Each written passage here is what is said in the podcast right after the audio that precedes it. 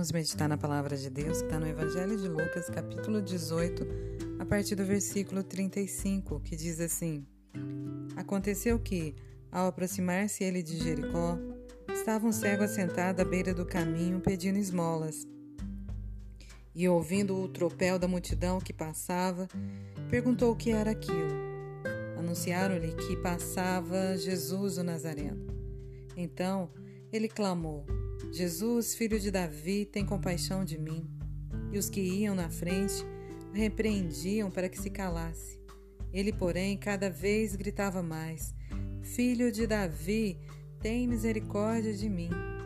Então parou Jesus e mandou que lhe o trouxessem. E tendo ele chegado, perguntou-lhe: Que queres que eu te faça? Respondeu ele: Senhor, que eu torne a ver. Então Jesus lhe disse: Recupera a tua vista, a tua fé te salvou. Imediatamente tornou a ver e seguia-o, glorificando a Deus. Também todo o povo, vendo isto, dava louvores a Deus. Nessa porção da palavra de Deus, temos muitos ensinamentos. Vemos aqui um cego que não era de nascença e que conhecia o poder de Jesus porque a hora que ele viu, ouviu aquele movimento ali da multidão, o tropel da multidão que passava, ele perguntou o que estava acontecendo. E a hora que ele soube que era Jesus o Nazareno, automaticamente ele passou a clamar: Jesus, filho de Davi, tem compaixão de mim. Então aqui a gente pode observar que ele conhecia as promessas de Deus por meio de Jesus, filho de Davi e ele sabia que ele tinha poder para restaurar a sua visão.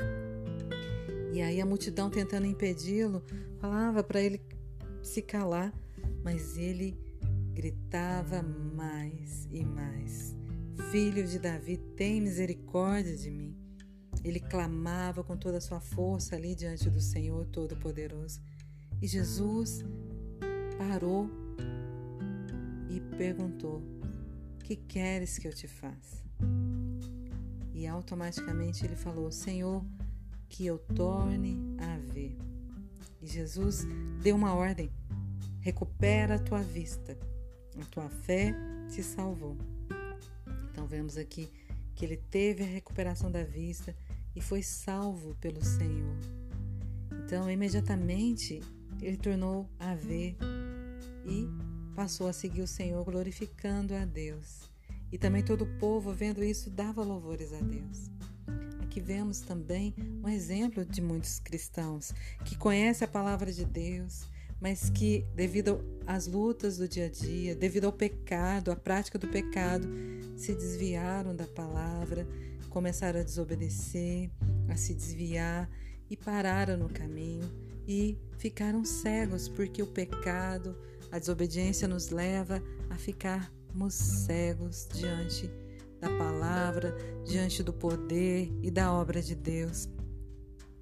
E aí, ao invés de desfrutar das bênçãos de Deus, muitos estão parados no caminho, assentados no caminho, pedindo esmolas nesse mundo, sendo que Deus em Jesus Cristo tem poder para nos abençoar, para operar milagres nas nossas vidas e através das nossas vidas.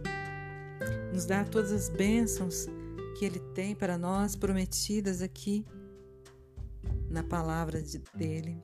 Então que a gente possa examinar o nosso coração e ver como que estamos na nossa caminhada. Estamos correndo a carreira conforme o Senhor pediu, carreira que nos está proposta em Cristo Jesus, ou estamos ali assentados no caminho, né, esperando esmolas. O Senhor quer nos abençoar, a obra dele é perfeita, o poder dele é maior do que tudo que pensamos e imaginamos, e a obra dele tem que ser feita nas nossas vidas para que a gente desfrute das bênçãos que Deus tem para nós. Então, que a gente não deixe a multidão nos calar que a gente não deixe o pecado nos impedir que a gente corra a carreira que Ele tem para nós.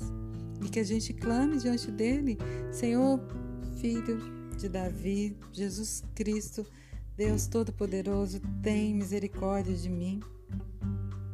Que eu torne a ver, que eu torne a ver o teu poder, que eu torne a ver a tua palavra viva sendo revelada para minha vida e que eu possa realmente alcançar a salvação que há em ti, que eu possa realmente seguir o Senhor conforme a tua palavra diz, que eu possa obedecer ao Senhor conforme a tua palavra diz, desembaraçando de todo o peso e do pecado que tenazmente nos assedia, e correr a carreira, o caminho que o Senhor tem para mim, glorificando o teu nome, Senhor.